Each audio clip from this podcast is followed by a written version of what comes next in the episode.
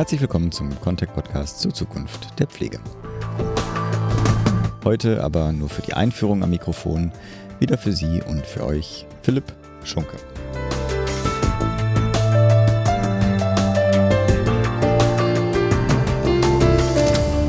Heute nehmen wir uns wieder dem Thema Nachwuchsgewinnung für die Pflege an. Die Leiterin des Projektes Care for Future, Sina Steffen, spricht dazu mit Franziska B., der Instagram-Influencerin und Gesundheits- und Krankenpflegerin, bei Instagram zu finden unter The Fabulous Franzi über die Herausforderungen in der Pflege. Insgesamt natürlich auch, aber natürlich mit dem Fokus auf Nachwuchsgewinnung und Nachwuchsbegeisterung. Gemeinsam mit ihrem Kollegen und ebenfalls Instagram-Influencer zu finden unter @pflegetube will sie Schülerinnen und Schüler für die Ausbildung begeistern. Und genau über dieses Engagement kam auch der Kontakt zu Care for Future zustande, die ja über Peer-Learning-Angebote in regionalen Netzwerken genau dies umsetzen. Damit aber ohne weitere Vorrede von mir für Sie und für euch zum Gespräch zwischen The Fabulous Franzi und Sina Steffen, der Projektleiterin von Care for Future.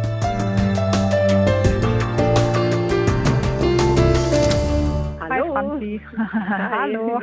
Ja, Sie, schön, dass du dir heute die Zeit genommen hast für unseren Austausch. Und ja, bevor wir gleich sofort loslegen mit dem Grund, warum wir beide uns heute unterhalten, vielleicht kannst du ja erstmal zwei, drei Sätze zu dir sagen, wer du bist, was du so tust. Ja, also ich bin Franzi, ich bin 31, ich bin seit 2007 examiniert.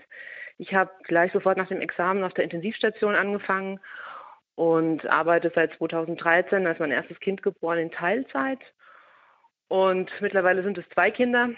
Habe da derweil wieder aufgestockt und bin seit letztem Jahr Juli noch in der Anästhesie tätig. Und das mache ich bis zum heutigen Tag. Also voll in der Pflege unterwegs sozusagen. Genau. Und heute bist du ja nicht ganz ohne Grund hier im Gespräch und unterhältst dich mit mir über das Thema Care for Future. Vielleicht kannst du ja nochmal erzählen, wie der Kontakt eigentlich zwischen uns entstanden ist und ja, wie du von Care for Future erfahren hast überhaupt. Ja, also wir hatten der Dennis Zöffel, der den Kanal Pflegetube betreibt auf Instagram. Wir hatten so eine gemeinsame Idee, dass wir an der Kernproblematik ansetzen müssen, die ja quasi die Nachwuchsgewinnung, der nicht vorhandene Nachwuchs ist. Und haben uns dann also beide überlegt, was können wir tun. Und Dennis Idee war also wirklich an Schulen zu gehen, achte Klassen, die sich eben überlegen, was mache ich jetzt nach der Schule, was fange ich mit meinem Leben an, denen einfach von unserem Beruf zu berichten, Aufklärung zu betreiben, weil wir halt leider auch erfahren mussten, dass mittlerweile den Schülern schon von Lehrkräften abgeraten wird, in die Pflege zu gehen. Das passiert leider häufig, das hätte ich so auch nicht gedacht, aber das ist wohl so. Und wir haben dann eine Story drüber gemacht, haben auch via Instagram so eine kleine Abstimmung gemacht, beziehungsweise wollten eben fragen, wie diese Thematik so ankommt, haben durchaus positive Resonanz gekriegt. Und über diese Story ist dann Care for Future auf uns aufmerksam geworden. Genau, also wir haben quasi euch gefunden und haben uns dann über Instagram miteinander vernetzt und sind dann natürlich sofort in den Austausch getreten, weil Care for Future ja genau an eurer Idee im Prinzip anknüpft und genau diese Idee auch schon in 60 Netzwerken umsetzt und eben da auf Schulen zugeht und ganz aktiv die verschiedenen Pflegeberufe in ähm, Form von Unterrichtseinheiten ganz praxisorientiert vorstellt. Genau, genau. und so genau. ist quasi unser Kontakt dann entstanden. Und jetzt bist du heute hier und wir unterhalten uns intensiver über das ganze Thema.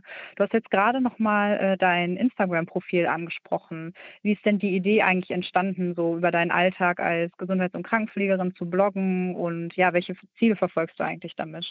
Also mein Instagram-Account betreibe ich jetzt seit zwei Jahren und das fing ganz unspezifisch an. Also das war so ein ganz normaler Kanal mit Alltagsgeschichten, mit den Kindern, also gar nicht auf irgendwas fokussiert. Und ich habe irgendwann mal nach irgendeinem Spätdienst, der auch echt anstrengend war, ich erinnere mich gar nicht mehr genau, was da los war, aber ich habe einfach ein Foto hochgeladen, das zeigte mich in Arbeitskleidung und ähm, habe dann einfach über, über den Tag gesprochen. Und ähm, innerhalb weniger Stunden hat dieses eine Bild dann so eine große Reichweite gehabt. Da waren unzählige Kommentare unten drunter. Und da habe ich an dem Abend dann gemerkt, hoppla, irgendwie da ist ja echt Interesse da. Und so ist dann diese Community entstanden. So hat sich dann so eine echte Gemeinschaft gebildet. Ich habe dann einfach weiter über diverse Themen gesprochen, die uns Pflegende einfach betreffen, die uns interessieren. Und somit äh, ist da echt so eine richtige Gemeinschaft zusammengewachsen, weil ich einfach gemerkt habe, da gibt es Gesprächsbedarf und äh, da wollen sich die Leute austauschen. Und es waren dann auch wirklich nicht nur Pflegende, das waren dann auch wirklich Patienten beziehungsweise ganz normale Leute, die einfach so ihre Erfahrungen gemacht haben mit den Kliniken. Und ich hätte nie gedacht, dass das, dass das äh, so ein großes Interesse einfach hervorruft. Und das heißt, man kann sich das jetzt so vorstellen, du ähm, postest regelmäßig Bilder oder ähm, teilst auch die sogenannten Stories bei Instagram und ähm, darüber finden dann Gespräche statt oder kommt man dann in den Austausch untereinander. Ganz genau, ganz genau. Und vor allem habe ich auch ganz viel Feedback gekriegt von äh, Followern, die mit der Pflege überhaupt nichts am Hut haben, die überhaupt nicht wussten, wie verschärft die Situation im Moment ist. Also die sagten dann einfach, ey, das habe ich überhaupt nicht gewusst. Ich dachte, wir haben hier überhaupt keine Probleme und somit äh, war das dann auch so ein bisschen Aufklärungsarbeit und mhm. das ist mir fast noch das Wichtigste. Also da war ich dann, ich, ich dachte, ich dachte, jeder ist so ein bisschen informiert darüber, dass wir eine angespannte Situation haben, aber das war anscheinend nicht der Fall. Und das freut mich eigentlich ähm, besonders, dass ich da einfach echt Leute erreiche, die äh, nichts vom Pflegenotstand wussten, ja. Das heißt quasi, dass dein, dein Blog oder dein Account da auch wirklich eine große Reichweite mittlerweile ja hat und du da auch einfach verschiedene Themen natürlich ähm, platzieren kannst und so, ist, und so ist ja auch schließlich unser Kontakt entstanden. Genau, genau. Ich erreiche ja nicht nur Pflegende, sondern auch ganz normale Menschen, ja. Wenn ich jetzt so darüber nachdenke, du hast gesagt, ihr hattet die Idee ja auch in Schulen zu gehen. Was würdest du denn den Schülerinnen und Schülern mitgeben? Warum sollten sie in die Pflege gehen und dort eine, eine Ausbildung machen? Ja, das Problem ist ja, dass, dass, dass die Schüler, die ja überhaupt keine Berührungspunkte mit der Pflege haben, wirklich nur diese negativen Aspekte mitkriegen. Ich meine, es, es, gibt ja einen Grund, warum die Ausbildungszahlen seit 2012 stagnieren. Zum einen, wie ich schon erwähnt habe, dass die Lehrkräfte einfach schon abraten und sagen, du machst das nicht, das, das wird schlecht bezahlt, das sind schlechte Arbeitszeiten. Eigentlich von Leuten, die mit der Materie überhaupt keine Berührungspunkte haben. Das finde ich geht gar nicht. Und äh, da muss man echt äh, intervenieren. Und das Zweite, kann, glaube ich, niemand besser seinen Beruf äh, beschreiben äh, als jemand wie wir, der einfach noch am Bett steht, der noch arbeitet und der es auch mit Leidenschaft noch macht und äh, auch beabsichtigt ist, noch ein paar Jahre zu machen. Ja.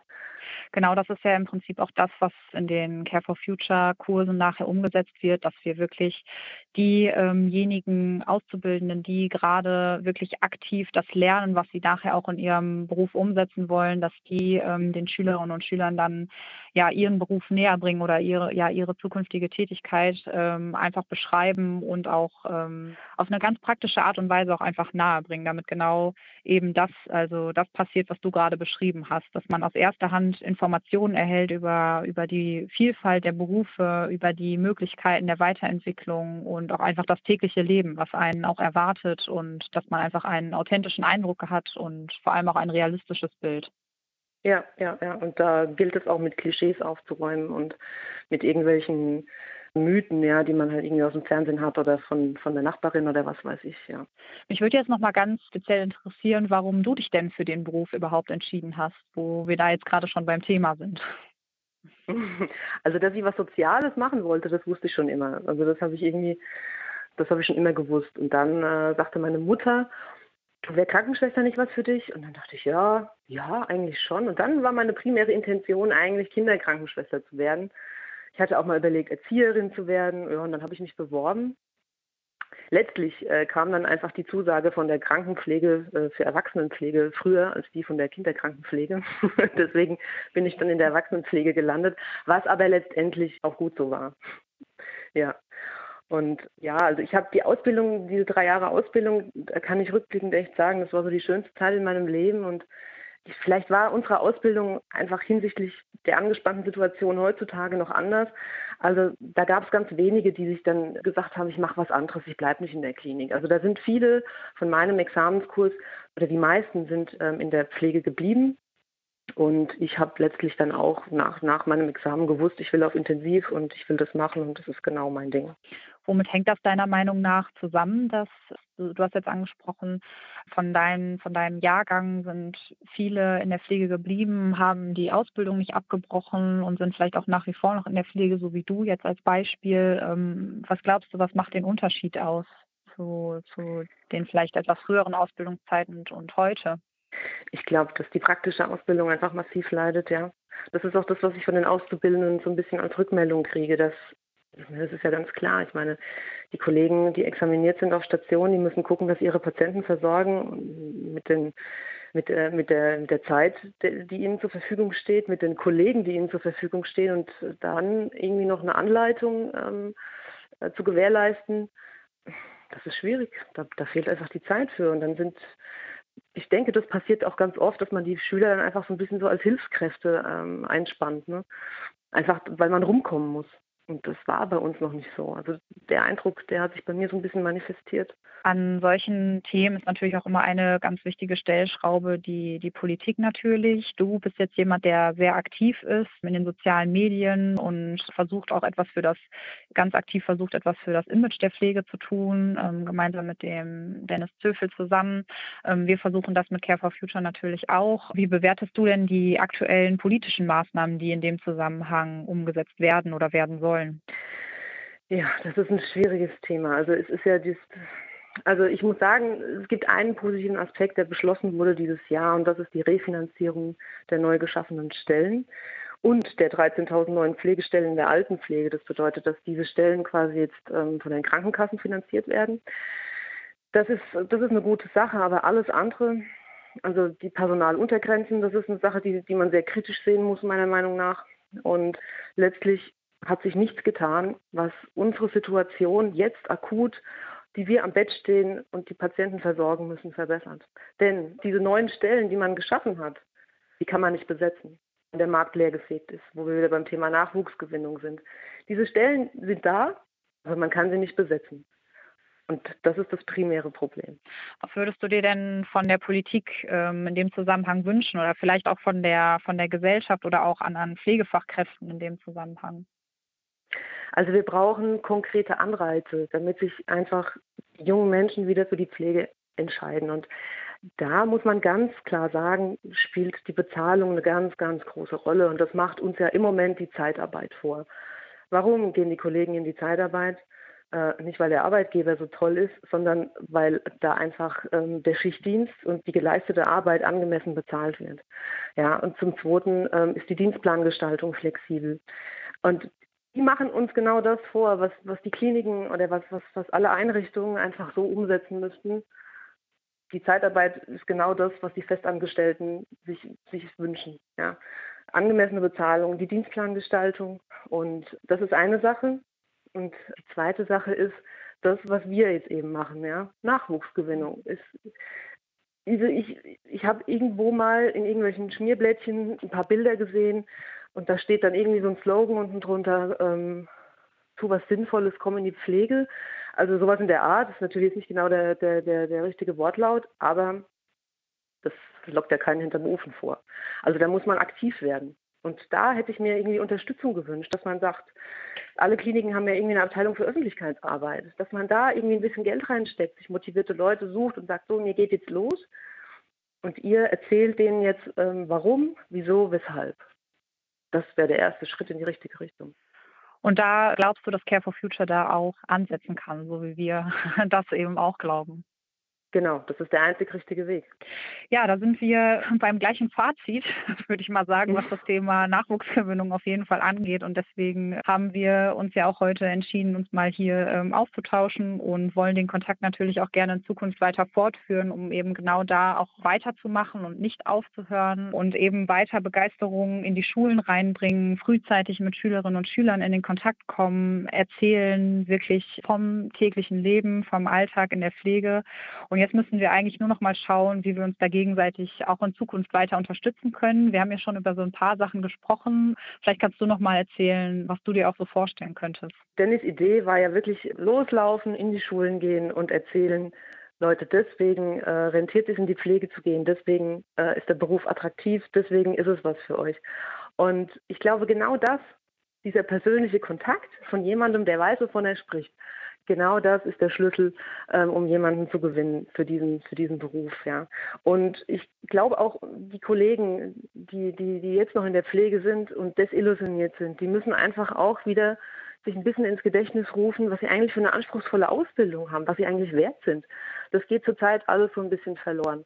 Und genau das ist auch was, was man den, was man den Schülern vermitteln muss, dass die Pflege oder die Pflegeausbildung, dass es eine verdammt anspruchsvolle Ausbildung ist, dass man richtig viel Verantwortung hat im äh, Berufsleben, dass es eben nicht irgendwie äh, der, der Job bei der Bank ist, äh, wo man Geld mit anderen Leuten jongliert, was was, was wert ist, sondern dass die Pflege genau dasselbe bietet, wenn nicht noch mehr. Was das Maß der Verantwortung angeht, denn da geht es ja äh, um lebende Menschen. Genau, ich wollte gerade sagen, es geht um, am Ende geht es um lebende Menschen und da werden einfach immer Menschen für gebraucht werden, um das auch gewährleisten zu können, dass die Menschen eben entsprechend versorgt und betreut werden. Genau, und da bedarf, also da brauchen wir motivierte Leute und niemanden, der sich denkt, was mache ich jetzt, ach, gehe ich in die Pflege, sondern da muss man dahinter stehen, das muss man wollen und ähm, genau das versuchen wir damit auch zu erreichen. Genau, und in Zukunft werden wir das sicherlich auf dem einen oder anderen Wege auch versuchen, gemeinsam weiter umzusetzen. Und daher danke ich dir auf jeden Fall sehr herzlich dafür, dass du dir äh, die Zeit für, für mich heute genommen hast, für uns, für Care for Future und hoffe, dass wir da zukünftig noch auf ganz kreative Ideen stoßen gemeinsam und bedanke mich auf jeden Fall sehr herzlich bei dir für das Gespräch heute. Ja, sehr gerne. Ich freue mich schon auf die Zusammenarbeit. Dankeschön. Tschüss, Dankeschön. Ciao. Wenn Sie Kommentare zu unseren Interviews oder auch zu unserem gesamten Podcast haben, freuen wir uns natürlich sehr auf Ihr Feedback. Kontaktieren können Sie unser Team entweder über Twitter unter contact mit c GmbH oder auch einfach via E-Mail an redaktion.contact.de. Natürlich freue ich mich auch persönlich auf Ihr Feedback. Sie erreichen mich entweder über Twitter über @pschunke oder auch via E-Mail an p.schunke@ contact.de.